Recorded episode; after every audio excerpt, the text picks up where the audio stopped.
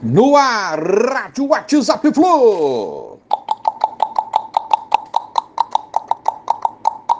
Bom dia, galeraça tricolor, 11 de outubro de 2022. Clima quente, Tom sobe no vestiário após terceira derrota seguida do tricolor e Diniz chega a colocar o cargo à disposição.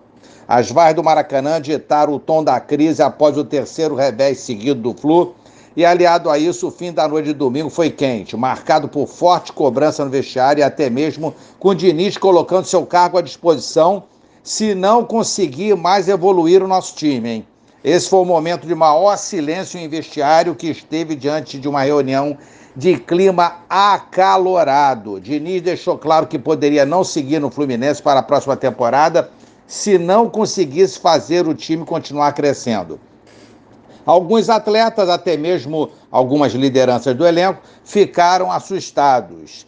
É, de uma maneira geral, houve o um entendimento que os problemas do Fluminense são coletivos e não devem ser individualizados. Ao evitar apontar culpados, os jogadores entendem que o desempenho caiu e todos estão no mesmo barco. Os jogadores também afirmam que não há racha no elenco, nem problemas com o treinador. Após a cobrança, a liderança do elenco dividiu responsabilidade das derrotas, seguidas aí, já são três, né? E foram favoráveis às declarações do Diniz. Pegou fogo, então, gente, que sirva como um fator motivacional para reagirmos e não como o início de um racha. Manuel foi punido com dois jogos de suspensão pela expulsão no Fla-Flu e já cumpriu um deve ficar fora do próximo jogo contra o Havaí se o Fluminense não recorrer e entrar com efeito suspensivo. Caio e Braz, também expulsos, poderão ser relacionados, já que Caio pegou um jogo já cumprida a suspensão e o Braz foi absolvido.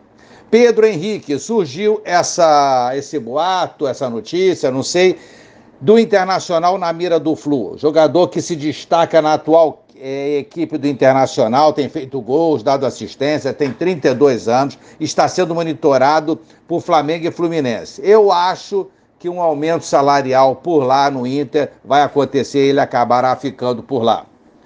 Havaí no domingo, às 19 horas na ressacada. Bota no Maraca no outro domingo. Timão em São Paulo, quarta, dia 26 de outubro. Ceará em Fortaleza, dia 31 de outubro. Aí entra novembro, São Paulo e Goiás em casa, dia 5 e 9, respectivamente. E o último jogo lá em Bragança Paulista contra o Bragantino, fora, né? Dia 13 de novembro. São as nossas batalhas que restam no Campeonato Brasileiro. Essa vaga tem que ser nossa. Um abraço a todos, valeu, tchau, tchau.